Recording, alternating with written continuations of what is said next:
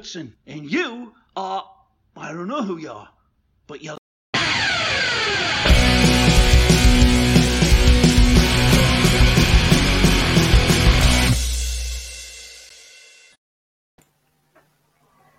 Hola, muy buenas, muy buenas noches. Bienvenidos a otro episodio de Blaugranagrama en el Johan. Hace ya un tiempo que no veníamos por aquí, pero venimos cargados de muchas novedades, final del mercado, inicio de liga para el Barça B y traeremos también un poquito de previa del femenino que empieza este fin de semana. Así que nada, un placer estar aquí de nuevo y un placer estar contigo, Joan, ¿qué tal? Hola, buenas noches a todos y bienvenido de nuevo. Pues nada, vivimos horas intensas ayer con el cierre del mercado, especialmente con el primer equipo, ¿no? Sufrimos más, pero también hubo mucho movimiento en el Barça B. Hay nuevas incorporaciones de última hora, hay alguna salida de última hora también y pues vamos a hablarlo todo.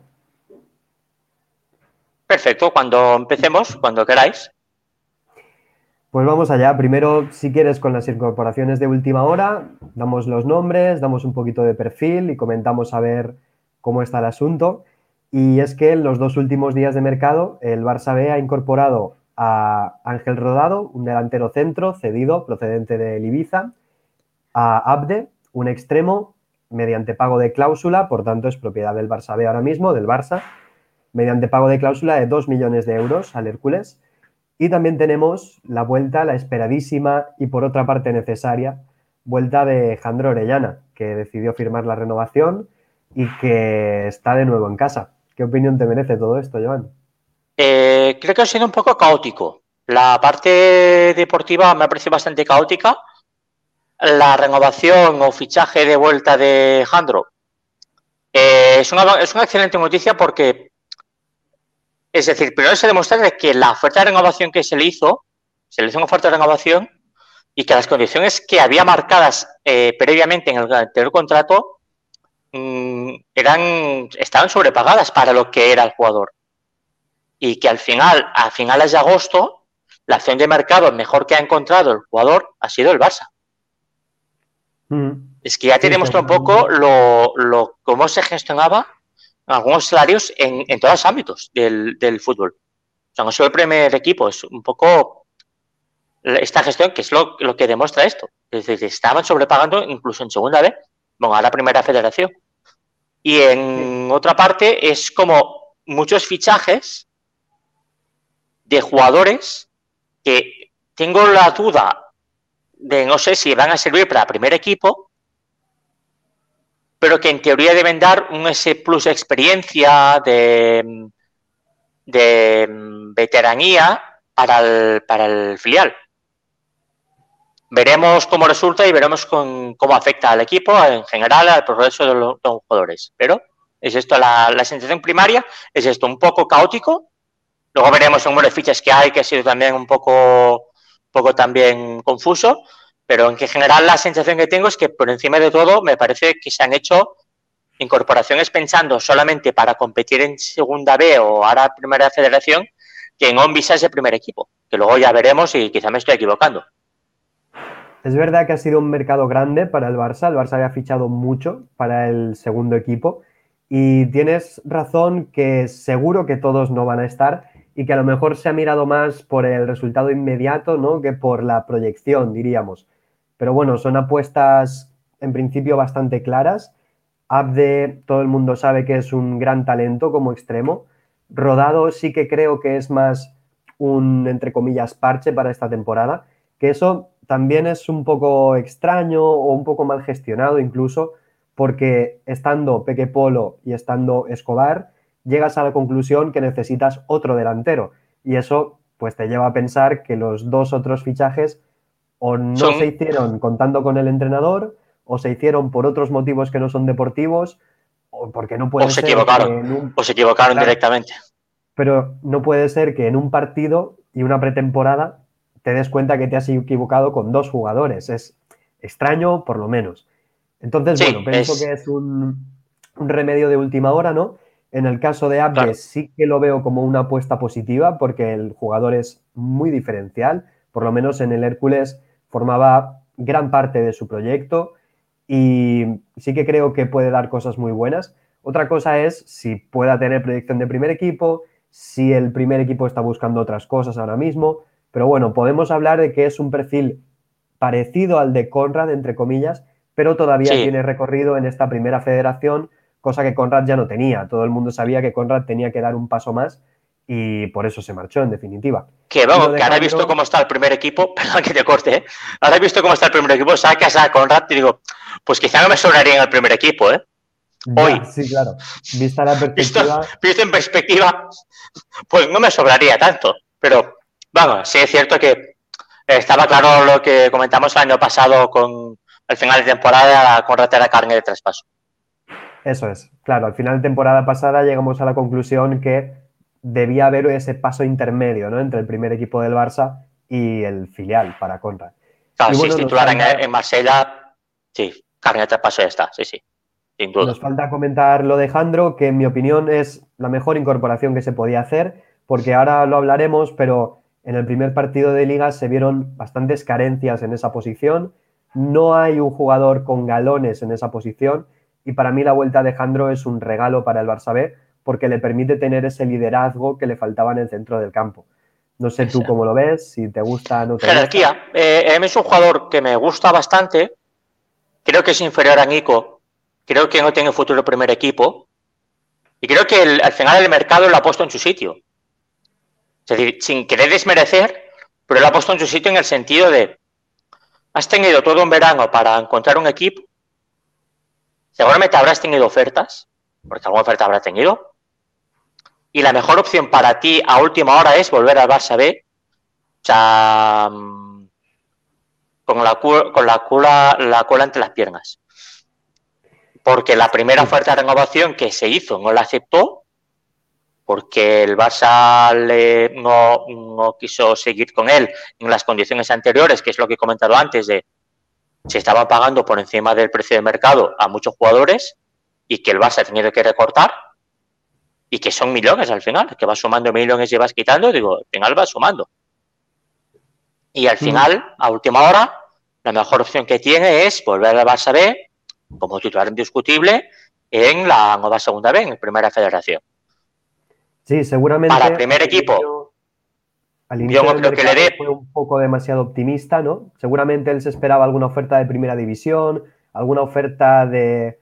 Segunda. Pues, por ejemplo, Francia, Italia, en primera división. Y al final, bueno, pues Oriol Busquets sí que la encontró en el Clermont, que no es un equipo top, pero es un equipo de la primera división francesa. Y en cambio, Jandro, pues por algún motivo no ha tenido esa opción, ¿no? O no la ha valorado. Claro, es, lo que es el final del mercado, el fútbol nos pone, cada uno en su sitio. Guste o no, pero el mercado manda. En el sentido de si las fuerzas que tengas son estas, algo hay es por algo. No, eh, esto es un negocio. Aquí, entonces, sí, al final Alejandro, pues me gusta que esté, ¿eh? me gusta mucho para el Barça ahora. Pero claro, no le veo la proyección del primer equipo. Le veo para una incorporación a corto plazo para, para que el equipo se mantenga bien, aspire a luchar por el ascenso y esté ahí. Eso sí, perfecto. Pero claro, eh, no para más. No para más. Yo creo que si el mercado ya, lo, ya nos lo ha demostrado este año también puede servir para Jandro como una bala, como una bola extra, ¿no? Diríamos, una temporada más donde estás aquí, donde sigues teniendo ocasión de que alguien se fije en ti y el año que viene volver a salir al mercado de nuevo con expectativas de encontrar algo que le, le aporte más, diríamos, ¿no? Claro, y que tengas en el currículum que has jugado en el Barça. Que no es poco. Y que tengas en el currículum que has jugado en el Barça, aunque sea en el Barça B. Pero esto en el currículum él lo va a tener, siempre lo va a tener. Y eso siempre va a tener oportunidades de mercado. Probablemente las que ha tenido este verano no han sido las que él quería. Y eso ya te demuestra algo, algo ya te dice. Es decir, mm. eh, a su lado estaba Nico González, y González ya tiene, no tiene ficha de primer equipo, pero es que no va a volver a jugar en el Barça B, tal y como está el equipo, no va a volver a bajar. Mm, lo mismo podemos decir de Gaby, va a jugar muy poquito en el Barça B, si es que va a jugar en el Barça B, hay que verlo. Y a él, mm, pues no se le ha visto para el primer equipo. Es. Y no es que ahora no haya oportunidades. Sí, Las hay. con el, con el criterio de la, de la dirección deportiva y del entrenador y tal, Nico está bastante por delante. Podemos estar más de acuerdo o menos, pero es lo que hay ahora mismo. Y, no es injusto. Es decir, luego ves a jugar al jugador, dices, es que, es, es que tiene potencial. Es que tiene potencial para ser jugador importante del primer equipo. Veremos luego, luego la carrera ya veremos. ¿eh? Son muchos años, hay que, cuesta muchísimo mantenerse. El Barça no va a estar siempre así. En algún momento el Barça va a tener más talento y va a cerrar más puertas por una cuestión meramente económica y que el Barça va a estar más cerca de ganar porque va a tener mejores jugadores, lo cual la- las opciones de subir para jugadores del Barça B va a ser más difícil y los que suban van a ser mejores y porque los que suban van a ser buenos de verdad. Que Nico creo que lo es, hay que verlo. Y dices, ese punto, estamos en ese punto. Dices, y aún así, en estas circunstancias, que haya jugadores que no suban o cuando suban no tengan oportunidades, puede ser que Kuman sea malo o que hay algo que no sea, que, el fútbol te diga, es que no es tan bueno. Mm.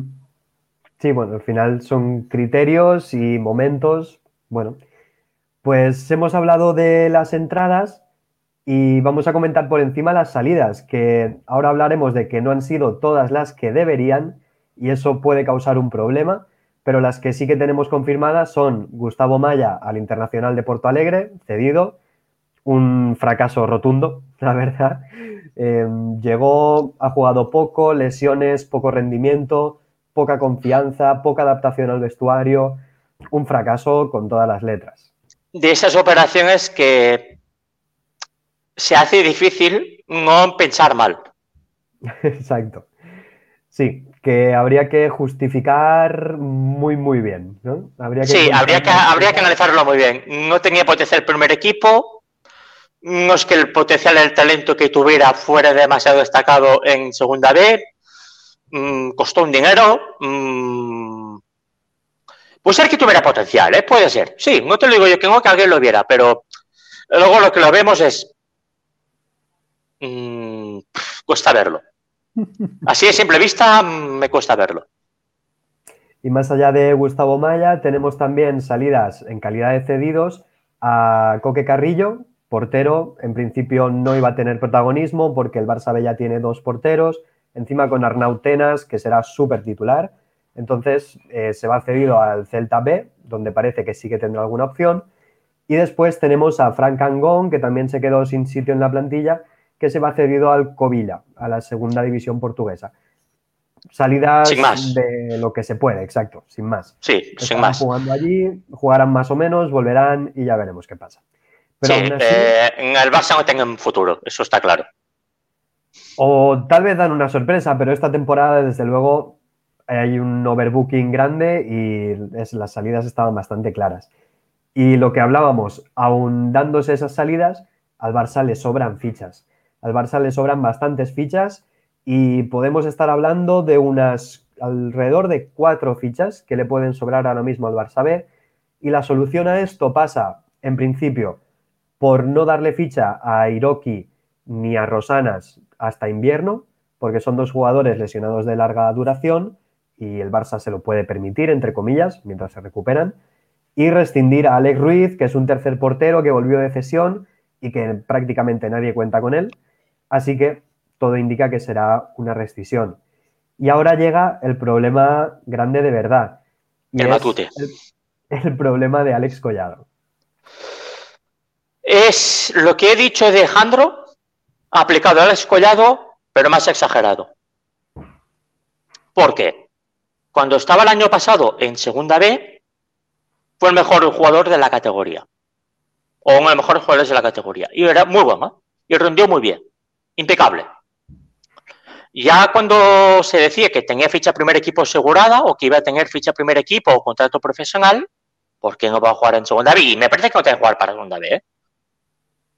Yo ya, visto el panorama, sin, sin, sin esperar lo que ha pasado este fin de semana, ¿eh? hasta, hasta lo de ayer, pues un poco visto en perspectiva como Java Kuman, el equipo, eh, su rol, etcétera sin saber qué iba a pasar con lo que ha pasado con Griezmann, etcétera, que ahora, por ejemplo, tendría sitio. A mí en el Barça actual no me sobraría Collado, pero lo que sabemos es que en estas circunstancias, en este contexto, Kuman no ha contado con Collado.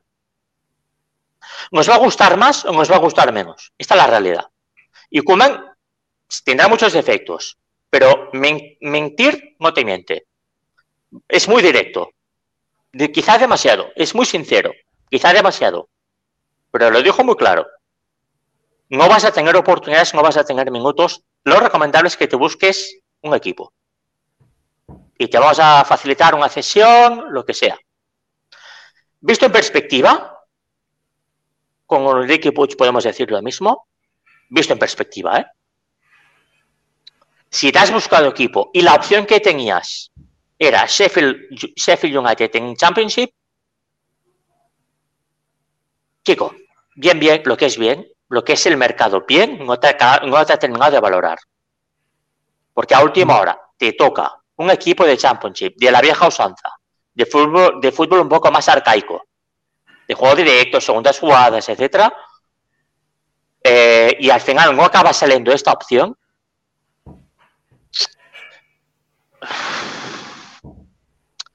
mal, bien de ti no habla. O sea, bien de ti como jugador en mercado mm, te demuestran cosas no demasiado agradables. Mm, creo que esperaba él más mercado. Seguramente le esperaba otra cosa. Seguramente. Así por recapitular de lo que ha venido pasando con Collado estas últimas semanas, como tú bien decías, Kuman le dice que no cuenta con él, que no va a tener minutos. En principio, contando con Griezmann en la plantilla, y él decide marcharse. En principio le sale una cesión al Brujas, que podría ser interesante para él. Y al final él decide parar la operación, cancelar esa cesión, porque decide que se queda. Decide que se queda, supongo que para presionar un poco al entrenador, cuerpo técnico, a ver si le dan una oportunidad. La oportunidad no llega, llega al cierre de mercado y le sale esto del Sheffield la última hora, que no sé si habría más opciones o no pero en principio él acepta Sheffield y con el lío de Grisman, que el papeleo llega no llega, la cesión de Collado no llega. Y Collado ahora mismo está en una situación muy difícil. no ficha primer equipo, no hay dorsal primer equipo, no se le han dado, que podría tener el 25, porque a Peña le han dado con ficha el filial. Exacto. O sea que tenemos una gestión extrañísima, yo sinceramente no la entiendo, pero, eh, pero vamos, es es, un, Simplemente para inscribir jugadores en primer equipo no está Collado. Por tanto, Collado se tiene que, que, se tiene que quedar con ficha de Barça B. Que puede tener ficha de Barça B y jugar con primer equipo y no hay problema. Sí, eso sí, sin problema, eso no tendría problema. Pero, claro. El problema que sí que hay es que tienes 24 fichas ahora mismo en Barça B, el equipo completo, y tienes que sacar a alguien para meter a Collado. Tienes que dejar a alguien sin poder jugar por lo menos hasta invierno para meter a Collado. ¿Quién pueden ser las víctimas de, esta, de este movimiento? Pues puede ser, por ejemplo, Escobar, a quien ya le han fichado un sustituto que no le gusta nada a Barjuan y que en principio no va a tener rol. Puede ser Peque Polo, que por posición y por nivel tampoco parece que vaya a ser protagonista. O puede ser que opten por dejar en la estacada a Collado, aunque esto yo creo que no pasará más que nada simplemente por el nivel de los jugadores. O sea, si Collado. sería ridículo. Sería ridículo. Exacto. Así que si vas a pagar a Collado. El problema básicamente es este: que por una cuestión burocrática te quedas con un jugador colgado y vas a tener que dejar a otro jugador colgado para recuperar a Collado. Sí, o sea, la, gestión en general del Barça B ha sido caótica, o sea, súper caótica. Muchos fichajes esta última hora, en pretemporada las sensaciones, que vamos a comentar la parte deportiva, pero las sensaciones, cuando los he visto, me han parecido, no digo a nivel de juego terribles, pero, pero bastante endebles, una sensación de falta de gol, de... de, sí, es un si el objetivo subir a segunda, queda ver. Por ahora no daba esa sensación y que por eso yo creo que se han hecho estas incorporaciones porque han visto que Peque, Polo, Escobar, etcétera, que no. Pero claro, estos son, estos son algo que se puede achacar a, Jordi Cruyff y se puede achacar a Mateo Lamán, porque el Barça B es profesional. Y esto es algo deportivo, esto es algo que se les puede achacar a ellos. Alexanco, claro. Por eso comentaba antes que si se hacen unos fichajes que dos meses después consideras que no, te sirven, Es que has fichado mal. Eso, claro, y no tiene defensa, es que no puedes defenderlo. Yo puedo entender, la, yo puedo entender el contexto económico que hay, ¿eh? Y puedo tener muchas decisiones. Pero estas, es que no hay justificación. No, para nada. Si hacer un fichaje que al final del verano ya no te sirve, es que has fichado mal. O sea, no tiene, no pasa nada, ya está. Sí, no pasa nada hasta que pasa. Luego pasa lo de Collado y es un drama. Claro. Lo de Iñaki Peña al final eh, cuesta de entender. También entiendo que la situación del primer equipo es muy especial porque el criterio que se está tomando no es, eh, no es deportivo, es únicamente económico. Ok, lo entiendo. Entiendo que también estaba la situación de Ter Stegen, no quieres darle esos partidos a Peña, eh, quieres dárselos a Neto. Vale, pero al final tienes a Peña, tercer portero del primer equipo. No va a jugar en el Barça B, pero tiene ficha del Barça B que te ocupan al ficha.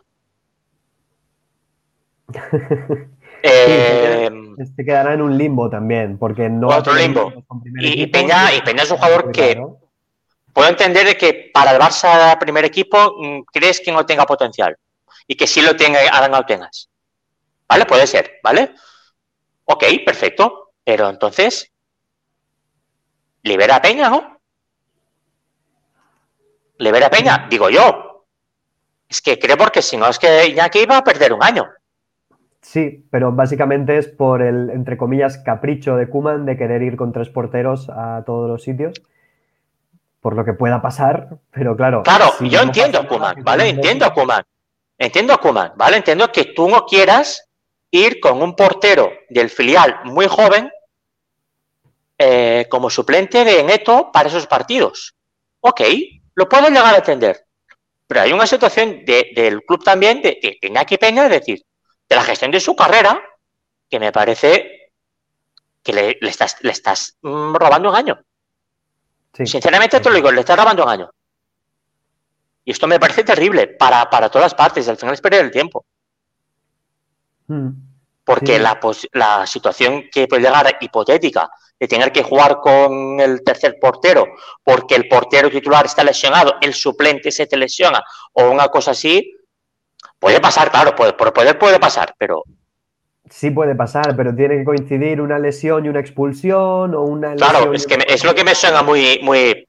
Digo, para estos dos partidos vamos a estar así todo el año. No.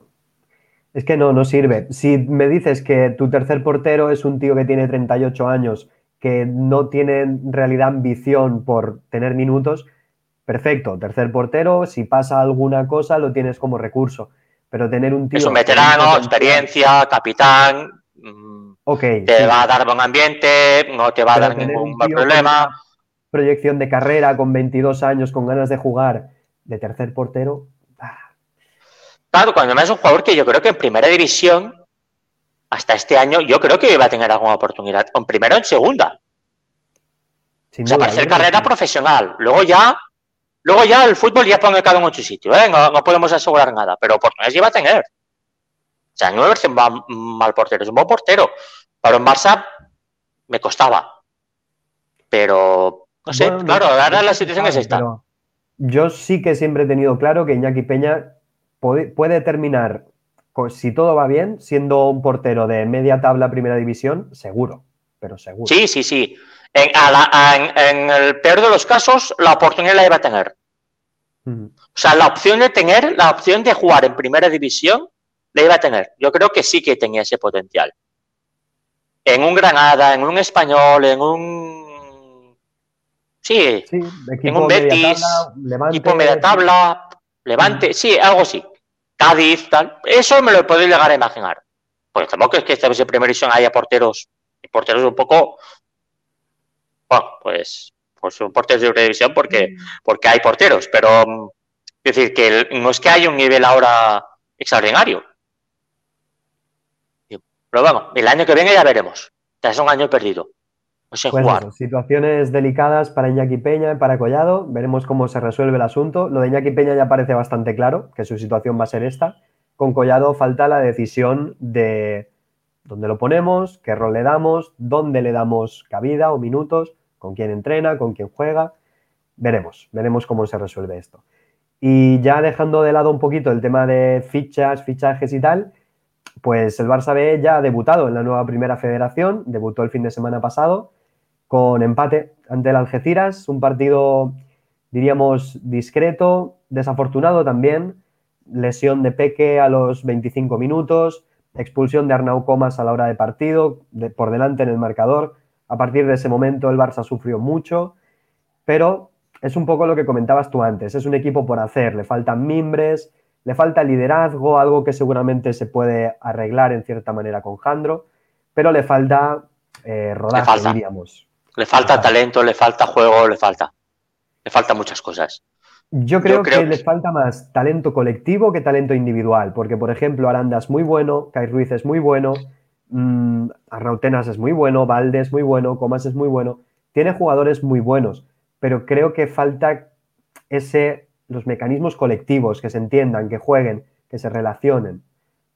Sí, le falta, quizás le falta esto, eh, comentabas a tengas el gol que encaja, ¿es culpa suya? no hay discusión, no puede haber discusión. Un gol olímpico es culpa del portero. Es que no hay más. Es un error en salida, error de cálculo, se la come. ¿Es un buen golpeo? Sí, claro, pero es un gol olímpico. Es que en un corner. Sí, duele. Es, que, un gol que duele. Es, que. Porque, claro, la sensación tampoco. Yo cuando vi el partido no es que tuviera enfrente, un rival extraordinariamente no veo uno de los rivales más poderosos de la categoría. La me pareció mediocre. Es un rival promedio de segunda vez, ¿no? Un equipo intenso, que te aprieta cuando puede, que tiene armas, algún extremo rápido. Tomás, que es el que metió el gol, es fichaje de este año, es un fichaje importante, pero seguramente no estará arriba o no estará arriba del todo. Yo creo que por, talento, por talento el Barça es superior. Pero eso, entre algún error que no debería cometerse y la mala suerte de lesión, expulsión y tal, pues el partido fue un poco gris, un poco gris. El Barça terminó pasándolo muy mal, claro.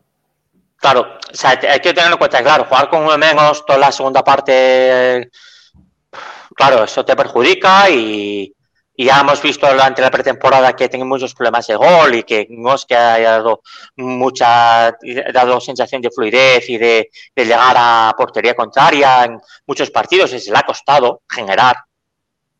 Es cierto que este año, por ejemplo, en esta Remanay, que era en el 9, era un jugador que era importante para el equipo, porque tenía su dosis de gol y ahora ya no lo tiene, y Peque, Peque, Polo Escobar, etcétera. Pues ya hemos hablado antes, ¿no? Que, bueno, pues Estamos, estamos o peores, sin más, y son jugadores, fichajes peculiares, pero claro, eh, habrá, que, habrá que darle tiempo a Sergio Barcelona también, claro, pero las sensaciones no son especialmente optimistas. Por ahora hay que tenerlo, hay que ser un poco con cautela, hay que verlo Exacto, yo creo que Barjuan necesita algo de tiempo para hacer su equipo, para que el equipo juegue como él quiere. Y pues yo qué sé, a la altura de noviembre, diciembre, con 10 partidos jugados, si la cosa sigue igual, pues habrá que reconocer que hay un problema, si hay otros errores, pues habrá que reconocerlos. Y si la cosa... Y si, la cosa mejora, pues perfecto. Lo que sí que creo es que se han identificado muy bien cuáles son los problemas, porque al final en el último día de mercado, los últimos dos días, has traído galones en el centro del campo, has traído gol y has traído desborde en banda, que eran los principales problemas del Barça. Claro, sin todo eso es muy difícil competir. Sí, no, Yo los fichajes a última hora son buenos, es decir, Rodado es un buen jugador de segunda B, un jugador que tiene ofertas en segunda. Para el primer equipo no tengo opción, pero para segunda B o primera federación es un jugador importante eh, Abde es un jugador importante para la categoría. Y ese sí le veo más potencial al primer equipo. Me cuesta verlo, ¿eh? pero, pero puede ser que tenga alguna opción. Me pasa como parecido a Conrad. En el, depende del contexto y de las circunstancias, puede tener su oportunidad, aunque no lo tengo claro. Y son fichajes que antes no había y que es talento. Que es la parte de talento que, que ha incorporado. En los que creo que se ha identificado muy bien qué era lo que fallaba y se ha intentado corregir. En ese sentido, fantástico. Veremos la capacidad de Barjuan para integrarlo todo y si la cosa va bien o no. Claro, y es la corrección y este punto de fichajes que hemos hecho, que hemos hecho ahora, que han venido ahora, este, esta semana, que, que no tienen, la- el inconveniente que tienen es, es que estos jugadores no tienen potencial al primer equipo. Lo máximo que, va a haber, que yo le veo que me cuesta verlo de Mepro, podría tenerlo, es Apte. El resto me cuesta verlo. Si los jugadores del primer equipo, con potencial del primer equipo, que es lo que nos debe importar, ¿qué tenemos? Arnau Tenas, Ujú, Arnau Comas, Tyson. Ruiz, Ili- Ilías, con suerte, y, y Valde. el que era Valde, claro, Valde, que se me olvidaba, que ese es un jugador del primer equipo, que ya tendría que jugar el primer equipo ya, y yo creo que va a tener algunos sorpresas el primer equipo, a poco que la cosa, mm, a poco que Alba tenga alguna sanción o lesión, yo creo que la oportunidad la va a tener, porque no hay opciones, no hay más opciones, Básicamente. no hay, y Sí, poquito más. También es verdad que el talento que había, pues se ha quedado en el primer se ha ido equipo. ya, se ha ido el primer equipo, claro, sí, sí. Demir iba a estar aquí y está primer equipo. Nico iba a estar aquí y está primer equipo. Gaby lo mismo. Bueno, Claro, son tres jugadores importantes. Eh, Demir, que tenía que ser importante para la primera federación, eh, se lo ha quedado al primer equipo. O sea, que tenga ficha al primer equipo, no hay más. Eh, Es decir, esto, mm, y cuando juegan los amistosos, ha impactado bastante en positivo. Luego hay que verlo con impacto tiene en primera división, en dinámica, etcétera. Hay que verlo, pero por ahora ya tiene el dorsal. Que eso ya es mucho. sí, sí, tal cual. Se han dado dorsal en un apoyado. Es que es así, es que, es que al final es así. El final han dado el dorsal un jugador que estaba en, en Austria, que era suplente en el Austria de Viena, y al final acabando, acaba siendo eh, jugador del primer equipo Barça B, del Barça. Y Collado, mm, entre Brujas y Sheffield y demás, te quedas sin equipo. Al final se Te quedas queda- aquí la, estanca- al- la estacada. Sí. Pues yo creo que hemos repasado bastante bien todo lo que hay alrededor del Barça B, ¿no? ¿Nos dejamos algo?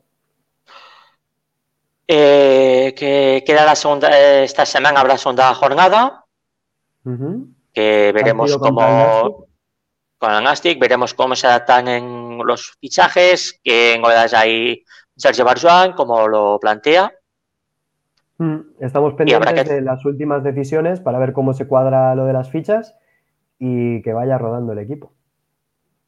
Sí, ahora es ver, ahora es esperar.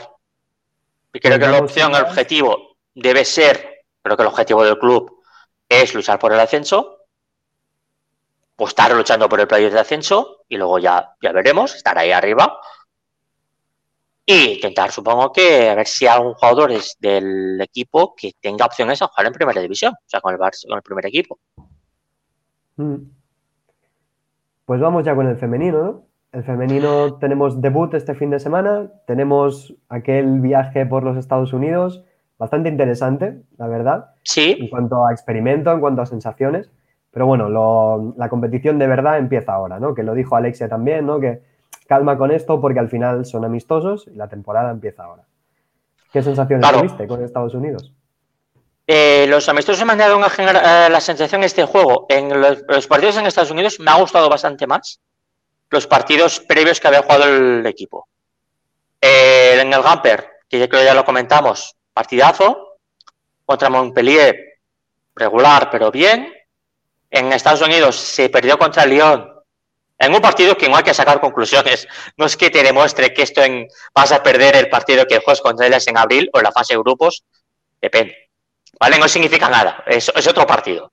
Porque cuando juegas competición, juegas, tomas, tomas precauciones. Mm, Porque hay un punto en juego. Si no hay un punto en juego, vas a jugar a- para ganar, quieres ganar, se juega con mucha intensidad, pero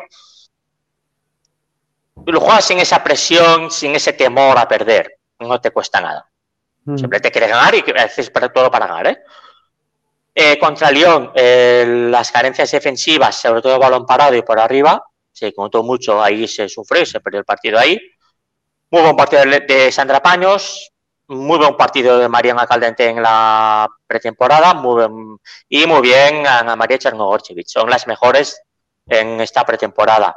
Muy bien Aitana Bonmatí, un poco más floja eh, Alexia por ahora, Hansen siendo capital para el equipo y las bajas de Martens por la lesión que ha tenido, total también de Juegos Olímpicos y, la vuelta también de Rolfo por los Juegos Olímpicos tarde, ha dejado que en banda derecha, en banda, izquierda, perdón, jugara Bruna Vilamala de banda, cuando es, eh, siempre ha sido delantero de centro, y Mariana jugando de falsa 9. Es un poco el cambio táctico que había demostrado dado Jonathan en esta pretemporada. El problema, Bruna no es extremo, es delantera de área y en banda queda un poco... Eh, en algún partido se ha notado que físicamente contra León sufrió una enorme, porque es otra liga para ella. No sé que juega mal, es que simplemente cuando hace una carrera eh, la tumban. En el cuerpo la tumban. Los duelos. Y la envían al córner. Defensa del León, pues. Está más al córner. Porque la fuerza es. Es una cuestión meramente física.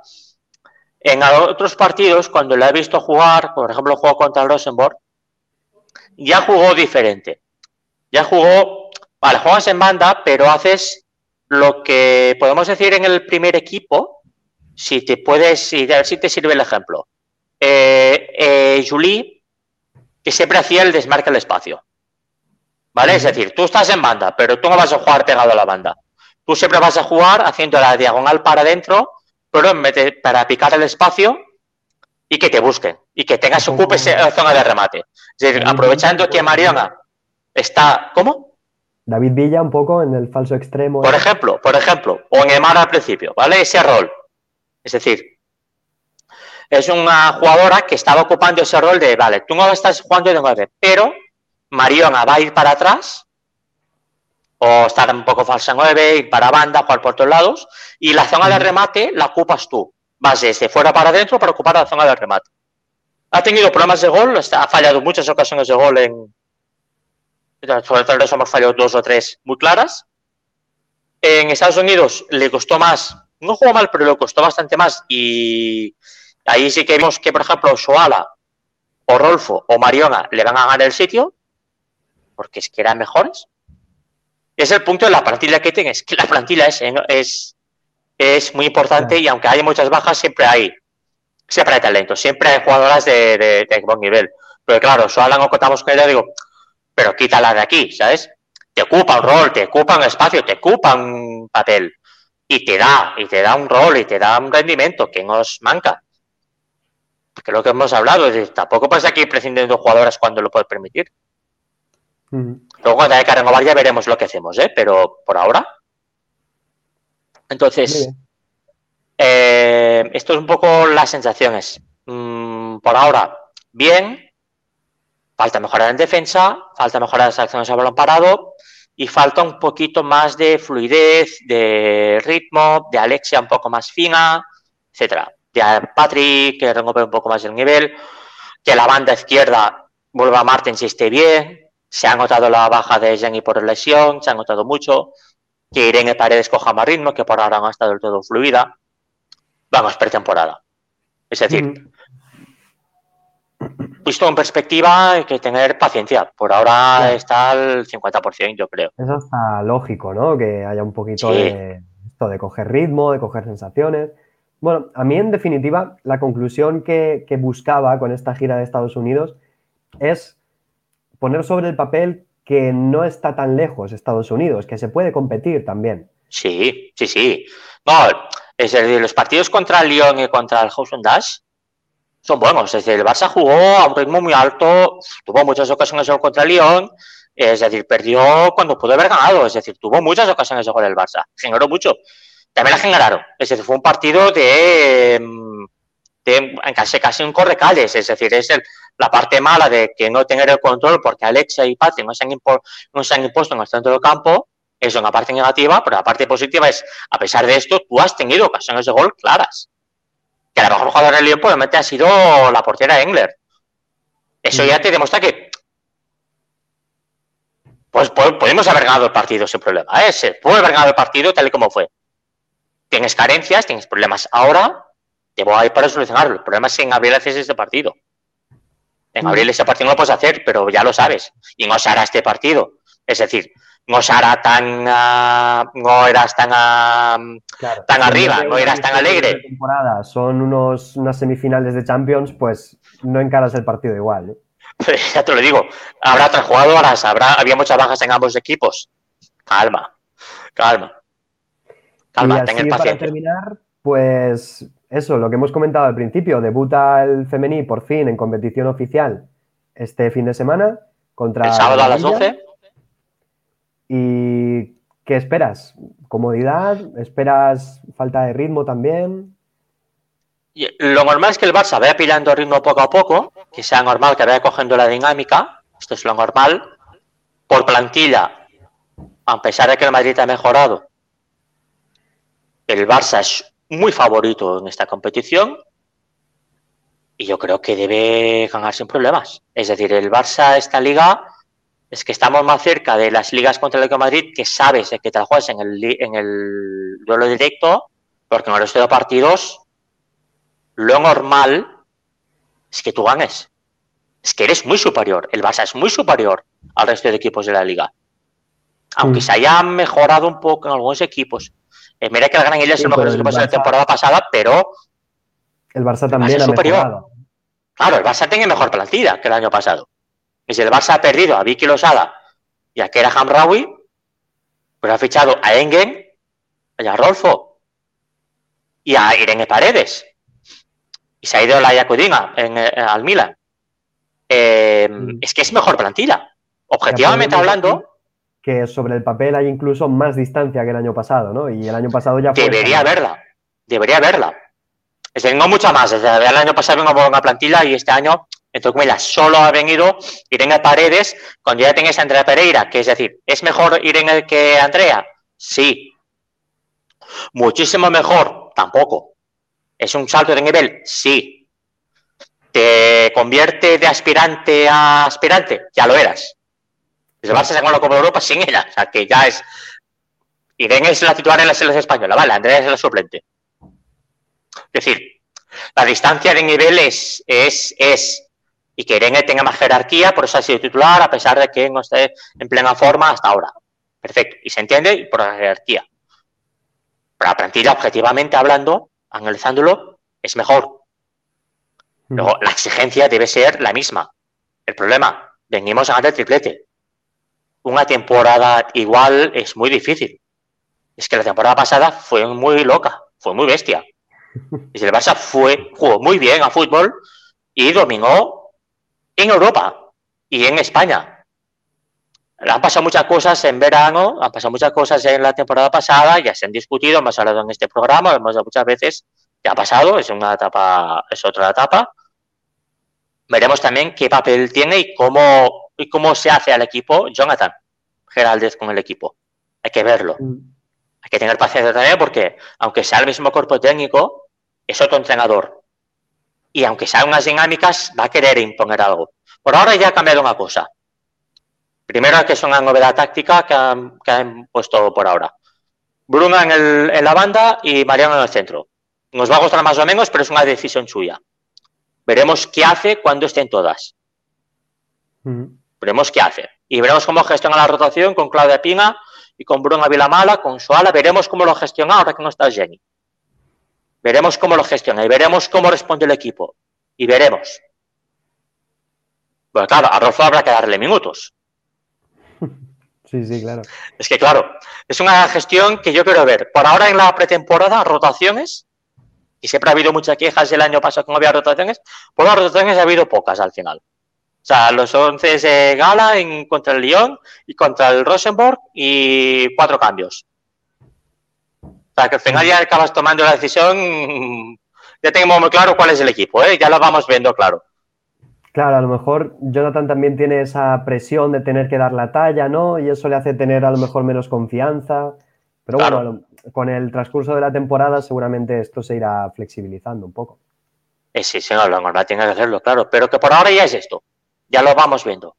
Hay que tener Mm. paciencia, quedan, acaba de empezar ahora la temporada y las expectativas son esto, es eh, fase grupos de la Champions, lo normal, tal como está el formato, es que toque un coco te puede tocar un León quizá y otros dos equipos de nivel inferior y que, y que ganes y que superes claramente y que te clasifiques a octavos de final sin más. O cuartos de final directamente, sin más. Mm. Pues es el formato como tal no cambia tanto. Lo que te cambia es que ahora te va a poner un partido importante ya en invierno. No te tienes para abril a jugar un partido importante en Europa. Es el cambio. Por lo demás, el, el impacto, el cambio por ahora es el que es. Veremos también, hay que ver cómo se van los grupos. En España, la liga, pues lo que he dicho antes, estamos más cerca de volver a una competición de dos equipos, el juego el duelo directo, siendo esta vez que el Barça supera al Madrid a priori y que el Madrid va a perder menos partidos que el año pasado. Eso es lo que debería pasar. Y que el Atlético de Madrid debería perder menos partidos que el año pasado. Y te vas a jugar en el duelo directo. Esto es la liga. Pero que en teoría el Barça es favorito, claro, claro favorito. Porque el año pasado arrasó en España. Sin más, arrasó. Es el único partido que perdió es porque jugó menos de 48 horas del partido anterior que era una final y estaban todas, y todas de cerrar el triplete. O sea, en estas circunstancias perdiste el partido. Y fue contra el de Madrid, que si no, no lo pierdes. Sí, totalmente. Pues Es nada, más de 45 minutos ya de episodio, vamos a ir cerrando. Yo creo que hemos hablado de todo, que estamos bastante bien, ¿no? Barça B, mercado, temporada, Barça femení también, la previa, diríamos, del inicio de temporada. Esperemos que no le toque en fase de grupos el Lyon porque el Lyon esté eliminado por el Levante, que están jugando ahora mientras hablamos. Ojalá, pero no creo, ¿eh? yo creo que el León es muy favorito. Pero aquí Pues está, pero vamos, está compitiendo bien, lo estoy viendo así por encima y está compitiendo bastante bien. Pues ahí. Está muy bien el Levante. Y nada, muchas gracias a todos los que nos han escuchado. Como siempre, que nos sigan, ¿no? Que retuiteen el vídeo si lo encuentran por Twitter, que nos sigan en todas las plataformas, YouTube, Facebook, donde sea. Y nos vemos en el próximo, que volveremos con más asiduidad a partir de ahora, ¿no? Empieza la temporada, Sí, empieza septiembre y la vuelta al cole para Laura Nagram en el Johan también. volvemos a trabajar cada semana y estar aquí al callo cada lunes. Eso es. Muchas gracias, Joan, un placer, como siempre. Un placer igualmente, Xavi. Gracias. Hasta luego.